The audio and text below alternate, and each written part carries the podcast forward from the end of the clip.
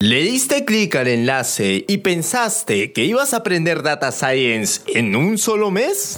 ¡Caíste! Amigos, este no es un clickbait, es tu podcast de Data Science e Inteligencia Artificial. Naxia Podcast.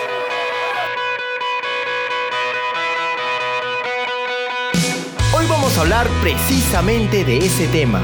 ¿Se puede aprender ciencia de datos en tan corto tiempo? ¿En un mes? ¿En dos meses? ¿En seis? ¿Se puede? ¿Ustedes qué creen? Además, vamos a debatir otros puntos muy importantes. Si tú ya estás aprendiendo los conceptos de esta maravillosa carrera, ¿cómo encuentras tu trabajo ideal? ¿Cómo se encuentra el panorama laboral, no solamente en Perú, sino a nivel internacional?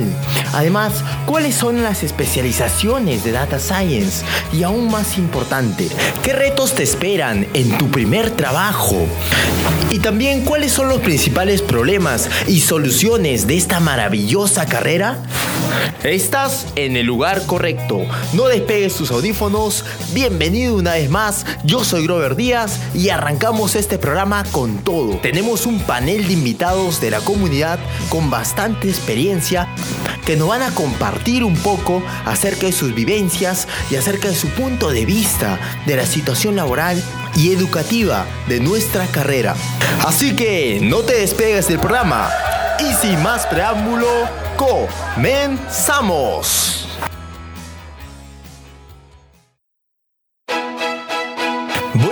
Estamos aquí en el búnker de la comunidad, en algún lugar escondido del lince.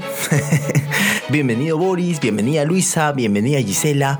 Gracias por estar aquí, gracias por darse un tiempo, gracias por querer compartir un poco de su experiencia y conocimientos con la comunidad. Hemos traído a tres grandes profesionales con un CV realmente envidiable. Algunos con estudios en el extranjero, algunos con estudios en las mejores universidades de este país están en muy buenas posiciones dentro de sus trabajos y creo que nos van a ayudar muchísimo a resolver esas dudas que deben tener los estudiantes o los profesionales también con respecto a la carrera de Data Science. Así que vamos a presentarnos como para que todos nos vayamos conociendo. Hola, eh, yo soy Luisa Quispe, yo soy ingeniera estadística de la UNI y cuento con una maestría en Data Science eh, en NYU. Actualmente me desempeño eh, laborando como líder de proyectos de Data Science en el BCP. Hola, yo soy Gisela Bejarano, estudié Ingeniería Informática en la Universidad Católica, en la PUC. Eh, luego hice una maestría en Computer Science y estoy haciendo un doctorado en Computer Science. Estoy estos meses en Perú haciendo unas prácticas, consultoría en RIMAC sobre investigación en chatbots y en NLP. Hola, ¿qué tal? Mi nombre es Boris Alzamora, soy ingeniero de sistemas, egresado de la Universidad Católica de Santa María de Arequipa, también máster en Information Technology de la Universidad de New South Wales de Sydney, Australia, y recientemente certificado Michael MITX en Data Science y Big Data Analytics, y actualmente me desempeño como arquitecto de datos en el Banco de Crédito BCP. Muy bien, perfecto. Entonces, hablábamos acerca de los cursos que veíamos en internet, en redes sociales, que prometían una cosa, aprender data science en un mes, o a veces hasta en dos meses, seis meses, eh, pero la pregunta de fondo es, ¿se puede aprender data science en corto tiempo? ¿Qué es lo que piensan ustedes? Bueno, yo pienso que estos cursos que están online, estos cursos que a veces prometen ser un maestro en data science en un mes, pues en realidad deberían cambiar un poco su marketing y ser un poco más reales en decir que este es un curso que podría llevarte a que tú seas un maestro en data science, sí, pero te podría llevar. Yo creo que estos cursos son nada más como que para alguien nuevo una introducción a una carrera profesional que puede desarrollarse en mucho más tiempo, ya que a lo largo del tiempo el aprendizaje humano va así. No se puede aprender en un mes lo que una carrera de dos años puede tomar, ya que nosotros nos basamos por experiencia. Y como esta carrera también es aprendizaje por ejemplos y por experiencia, creo que nosotros este, deberíamos aprender de la misma forma este, no es este, limitante, para, o sea, no es bloqueante. Una persona puede ingresar eh, de cero aprender estos cursos, pero debe ser consciente que su ambición no debería ser nada más aprender ese curso, sino emprender una carrera profesional relacionada a esto. Eh, yo creo de que eh, va a depender mucho del rol en, que- en el que te quieras desempeñar, ¿no? Una cosa es aprender la herramienta, otra cosa es estar aprendiendo, digamos, todo lo que hay detrás y cómo aplicarlo en el mundo en el que te encuentres, ¿no? En, el negocio, llamémoslo. Entonces, eh, puedes aprender cómo usar la herramienta relativamente rápido, sí, pero aprender el resto eh, te va a requerir un poco más de tiempo, usualmente. Algo que, que- también quería tocar es que todos estos cursos de aprendizaje van a estar basados en casos prácticos donde la data este, está bonita la data está bien formada y, y es un, un tema de, del clásico meme de expectativa versus real- realidad donde la data real y los retos reales te van a enseñar más que el curso, ¿no? Y, y ese conocimiento se gana por experiencia. Sí, de hecho ahí concuerdo con, con Gisela y también un poco con lo que comentó anteriormente Boris. Eh, no solo es aprender en la universidad o mediante cursos, ¿no? Que pueden complementar o este, abrirte las puertas a, un- a una rama que quizás todavía no has tocado, ¿no?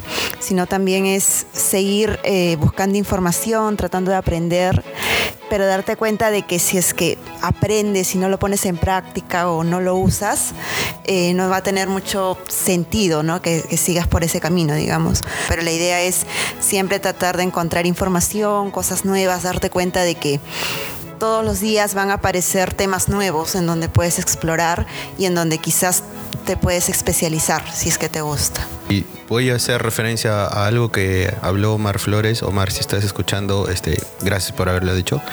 El- es siempre bueno investigar, ¿no? Y eh, ese punto yo creo que debe ser un skill. Ese es un skill que debemos aprender a incorporar siempre. ¿Por qué? Porque si es que entramos a una organización y no hay senior, este, vamos a tener que investigar. Y ahí vamos a tener justamente este reto de ser el que guía, de ser el que tome la batuta, el liderazgo, de empezar a guiar a los demás. ¿no? Entonces, si es que en un inicio tenemos esta suerte de poder aprovechar de los más senior, pues genial. Estamos en un área que se está escribiendo sola constantemente y bien rápido. Por lo cual yo creo que el- la investigación debe ser un skill que se debe incorporar siempre eh, para este rol.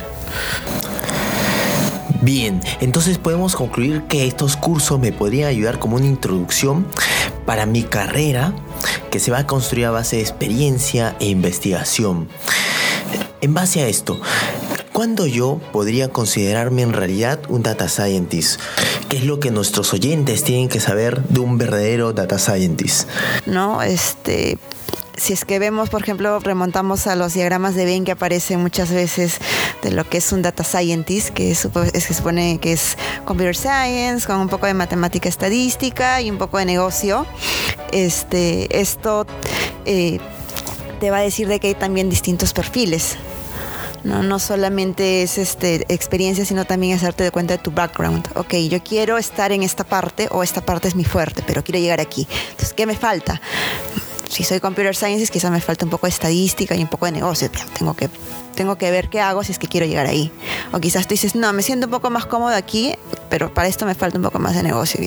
Entonces, cada uno tiene que saber, digamos, tanto su background y dónde le gustaría llegar, ¿no? Y ver exactamente cuál, dó- dónde es que él se acoplaría y si es que estás postulando, ver cuál es el puesto de la empresa en descripción, no tanto en nombre, eh, donde estarías cayendo mejor y si es que eso es lo que realmente estás buscando o no.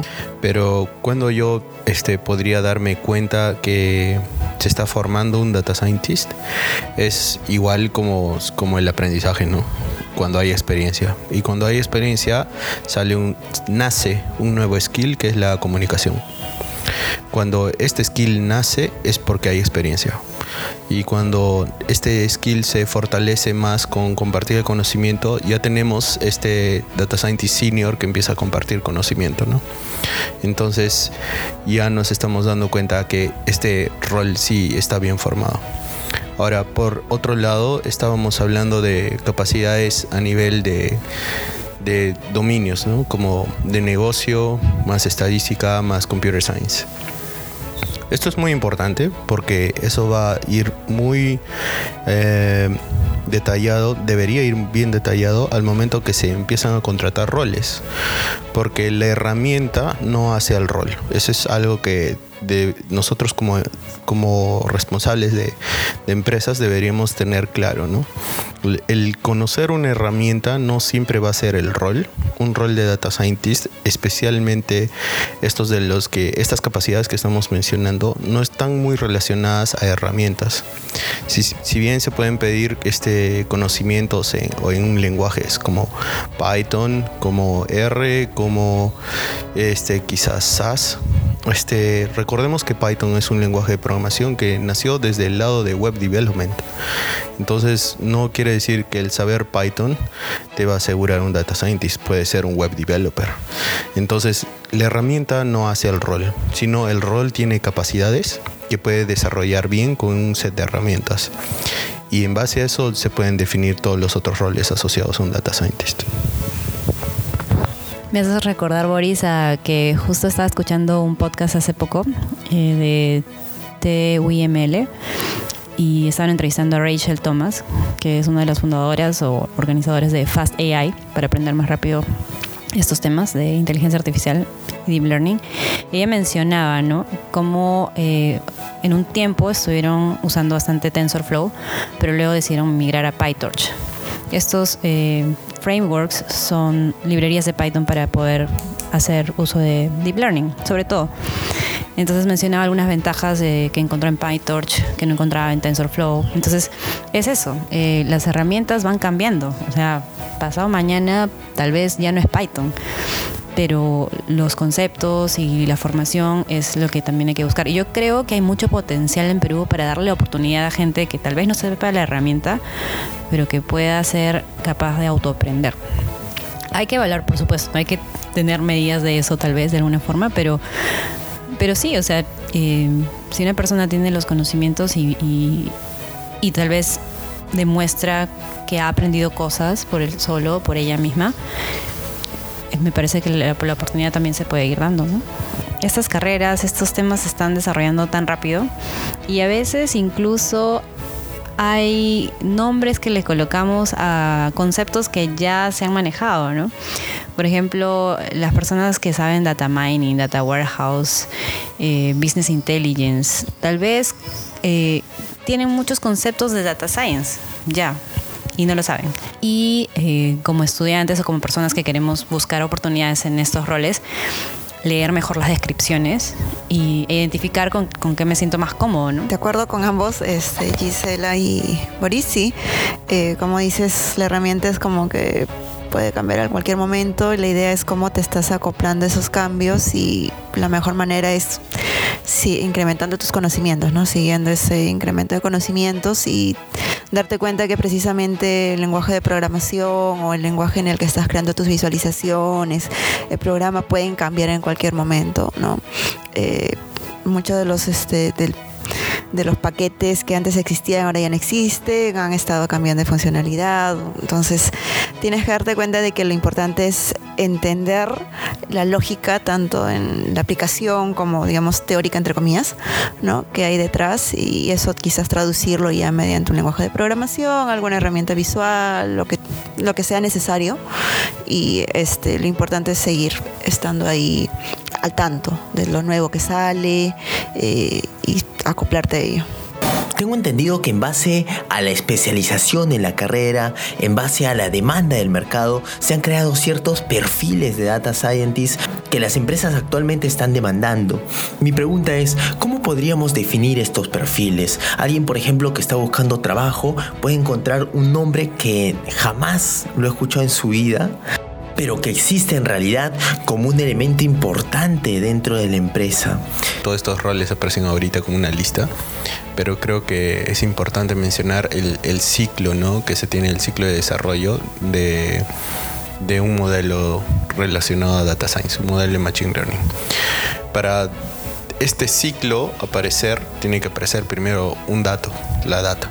Entonces, el data engineer es el, primero que aparece allí, ¿no? Entonces, es el, que dice dónde está la data, dónde están estos repositorios de datos, cómo se va a acceder, cómo se va a almacenar e inclusive cómo aparece eh, a nivel de infraestructura y lógicamente ya este, a un nivel más bajo que lo podría ver, digamos, un modeler o un data scientist, ¿no? Ahora ahí sigo al siguiente paso, el modeler. El modeler en sí, el data modeler, como su nombre le dice, tiene que modelar la data de acuerdo al, esquema y al tipo de datos que tenga que revisar en ese punto si es data estructurada o no estructurada, o si quizás son imágenes, audio, otro tipo de datos, ¿no? Entonces ahí el responsable de modelar la data o cómo esta data se puede acceder, cómo se puede buscar, hacer queries, es el modeler que implementa también el siguiente paso para obtener datasets que puedan ser limpios para que el data analyst diga, hey, este dataset sí me sirve. Y ahí seguimos al siguiente.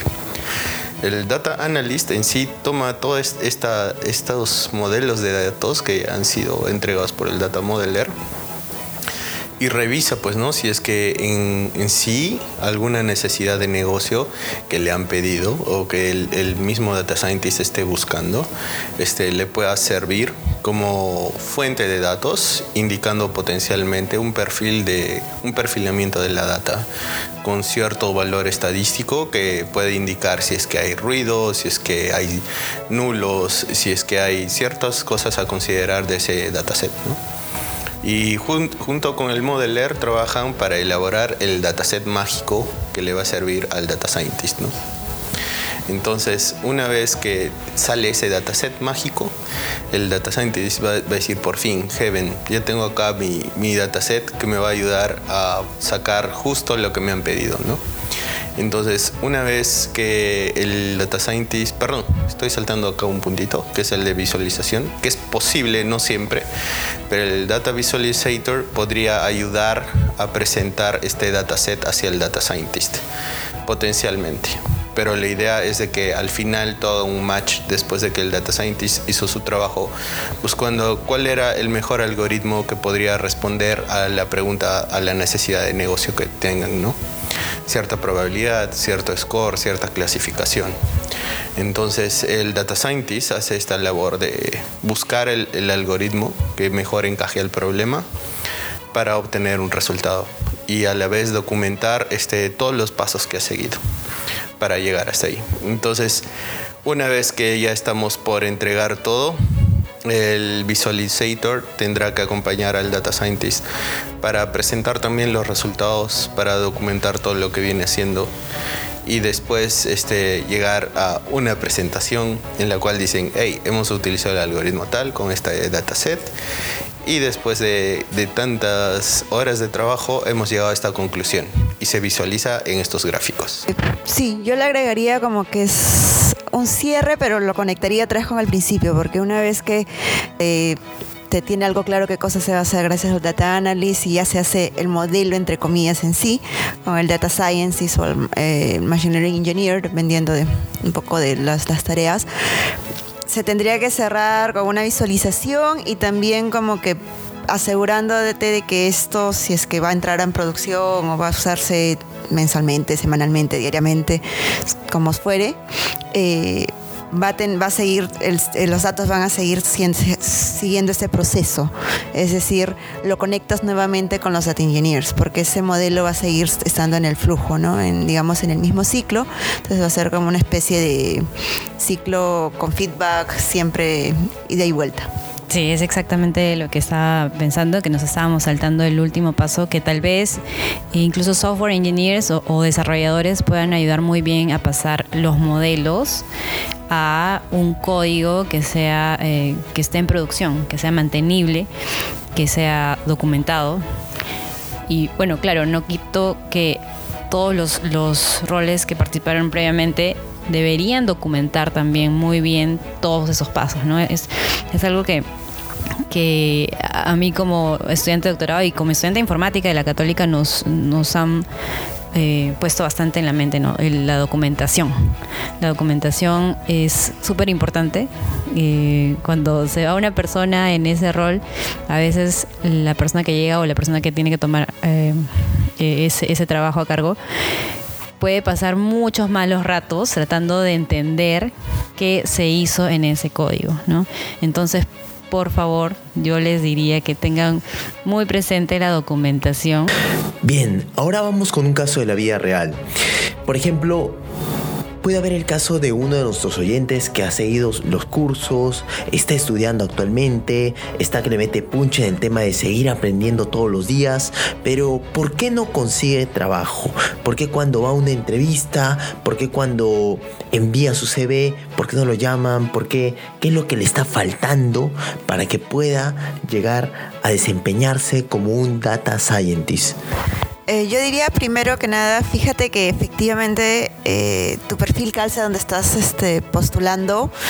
Quizás no al 100%, porque a veces es difícil calzar al 100%, pero que el porcentaje sea relativamente alto, ¿no? Que tú consideres, ok, check, check, check, ok, esto no, pero podría aprenderlo, puedo aprenderlo rápido por un background que ya tengo, ¿no? Pero lo principal creo es saber venderte de cierto modo, ¿no? O sea, no todo es el CV, llevar cursos y similares, sino es decir, eh, la comunicación, cómo, cómo te estás vendiendo tú al momento de que cuando tu CV, digamos, ya te abrió una puerta, la puerta de la entrevista.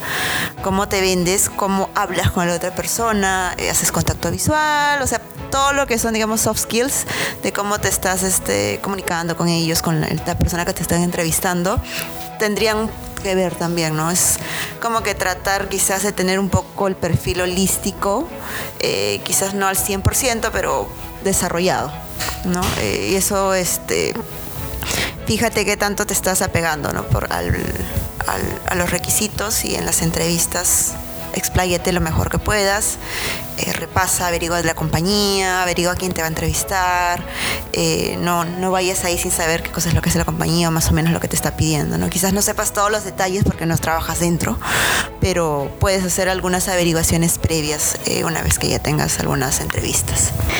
Em, luego también recomendaría que si están intentando muchas veces es, em, entrar a un puesto con el perfil súper soñado, también que consideren otras opciones. Por ejemplo, a mí en pregrado me encantaban los temas de inteligencia artificial. Y eso era en el 2008, 2007.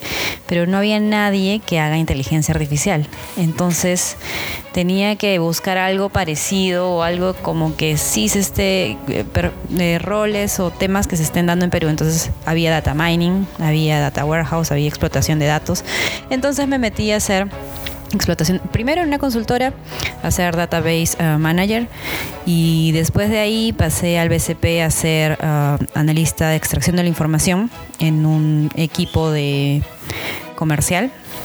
Entonces yo sabía que si bien no era mi trabajo soñado, me iba a acercar mucho a la data que yo quería analizar y aprender sobre. Y, fue así que, luego ya como que se dio la oportunidad de postular esa maestría y, hacer mucho más research en, estos temas.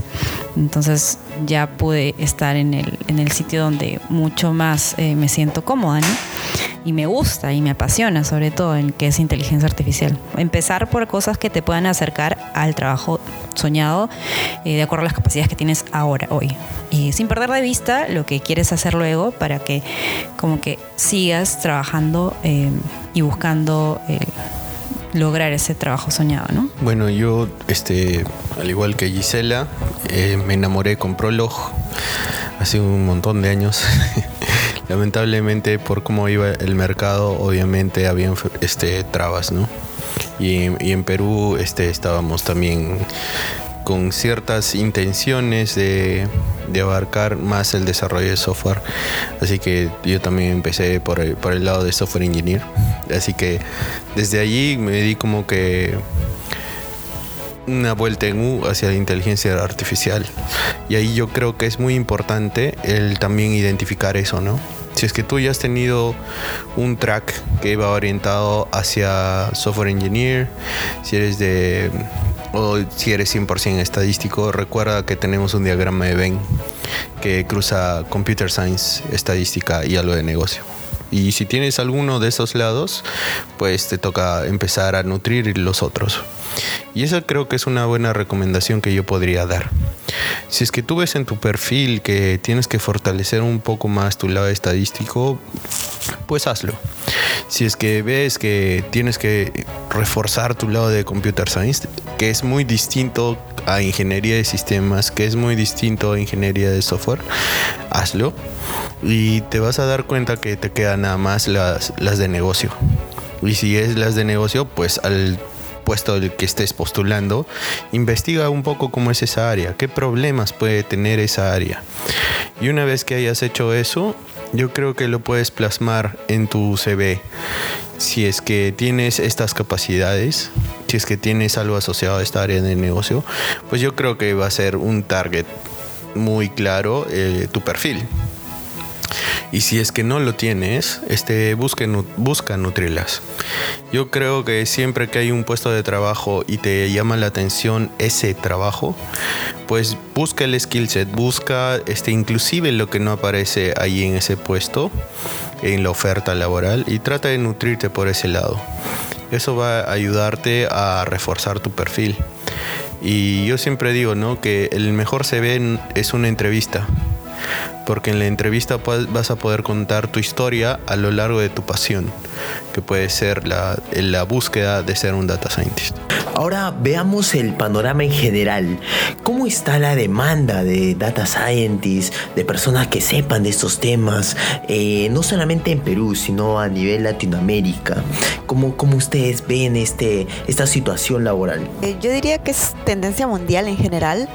Eh, que todos estos roles eh, estén bien solicitados, ¿no? Es tanto en el primer mundo, Estados Unidos, Europa, como también aquí en Latinoamérica, en Perú.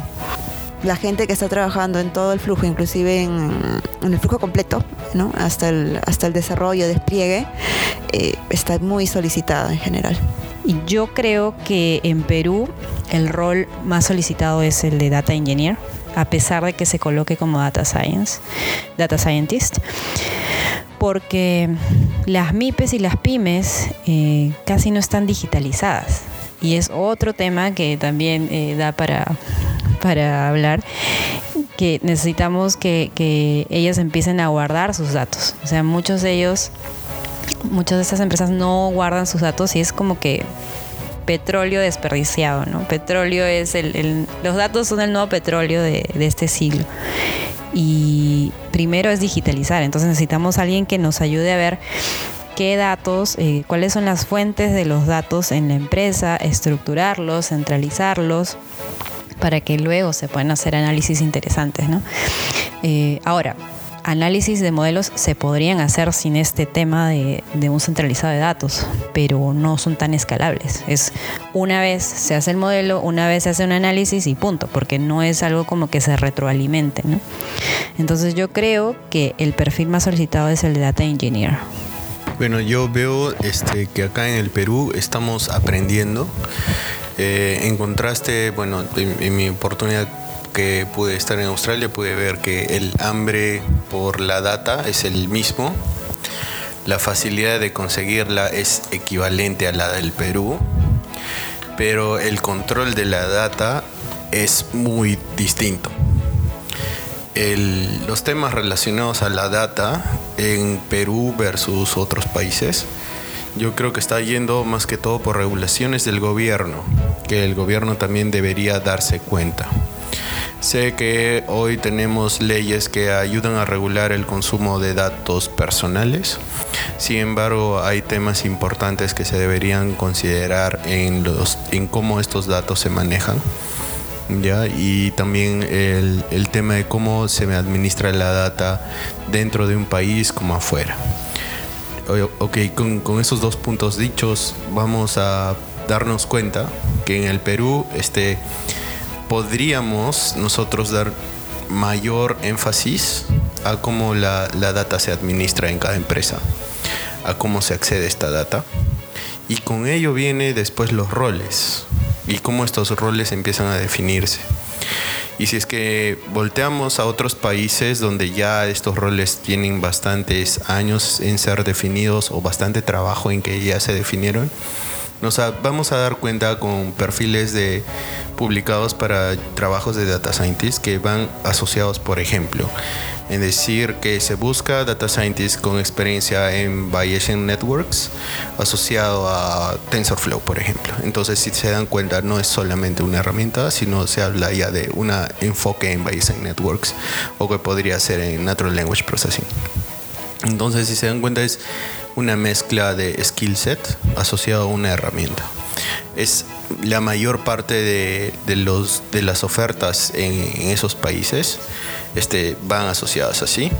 Y yo creo que eso ayudaría a que si es que tenemos hoy ofertas de cursos en el Perú que van asociadas a aprender Python, asociadas a aprender eh, R para Data Science o Python para Data Science o cualquier otra tecnología para Machine Learning o Data Science, este, eso vaya acompañado también con, con este background ¿no? de, tener conocimientos en Bayesian Networks o tener conocimientos, no sé, de, de clustering o, o temas semejantes. ¿no?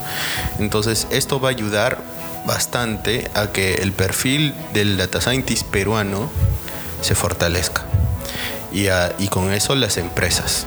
Así que es un trabajo en conjunto entre empresas, el gobierno y pues las, la gente que estudia. Bueno, el tiempo apremia. Muchísimas gracias amigos por haber compartido con nosotros sus experiencias, sus vivencias, sus consejos a toda la audiencia. Pueden aprovechar estos últimos minutos para despedirse de toda nuestra comunidad. Desde aquí les mandamos un fuerte abrazo a todos ustedes y les deseamos lo mejor en su carrera profesional. Gracias por escucharnos, estar atentos. Eh, espero de que no, de que esto genere más discusión a futuro, ¿no? Porque en realidad las opiniones son amplias, el tema también es muy amplio. Y nada, eh, estén atentos aquí a lo que están lanzando los chicos de Data Science Research, eh, que son cosas muy interesantes que están buscando promover más este, este nuevo ámbito. ¿no? Un gusto. Gracias a ustedes chicos por invitarnos a, hacer este podcast. Muchas gracias a Boris y a Luisa. Ha sido un gustazo compartir y compartir opiniones, intercambiar opiniones y debatir un poco. Eh, chicos de Data Science Research Perú, sigan eh, los meetups, eh, si están siendo voluntarios, propónganse ser unos voluntarios eh, formales, profesionales y cumplir con lo poco o mucho con lo que se comprometen eh, para poder empujar el coche de, este, de estos temas en Perú y que no solamente compremos tecnología, sino que la hagamos. Yo quiero agradecer a todos los que han llegado hasta este minuto del podcast. Quiere decir que hemos hecho un buen podcast y gracias a todos los que siguen a Research Perú. Quiero agradecer también a, a Luisa, a Gisela por darnos este, esta oportunidad. Y bueno, quiero agradecer de antemano a todos los que están escuchando esto en tomar esto que hemos hablado y tratar de repensarlo y actuar después de ello, ¿no? Si estamos en el Perú ya empezando a hablar de inteligencia artificial, pues tenemos que tomar acciones para que luego la inteligencia artificial peruana sea un factor disruptor no solo en el Perú. Y gracias a todos de nuevo y nos vemos el siguiente podcast.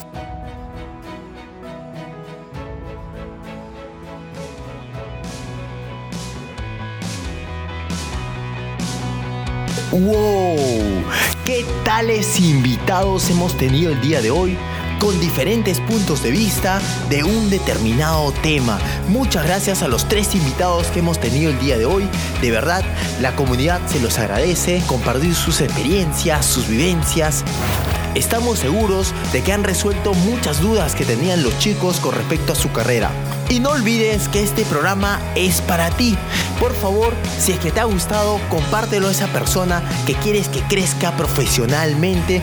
Este es un esfuerzo más para hacer que no solamente Perú, sino toda Latinoamérica pueda desarrollarse y ser un referente en tecnología por sus profesionales. Así que si ha sido de valor este programa que hemos hecho para ti, por favor compártelo, dale like y visítanos en nuestras redes sociales de Data Science Research Perú.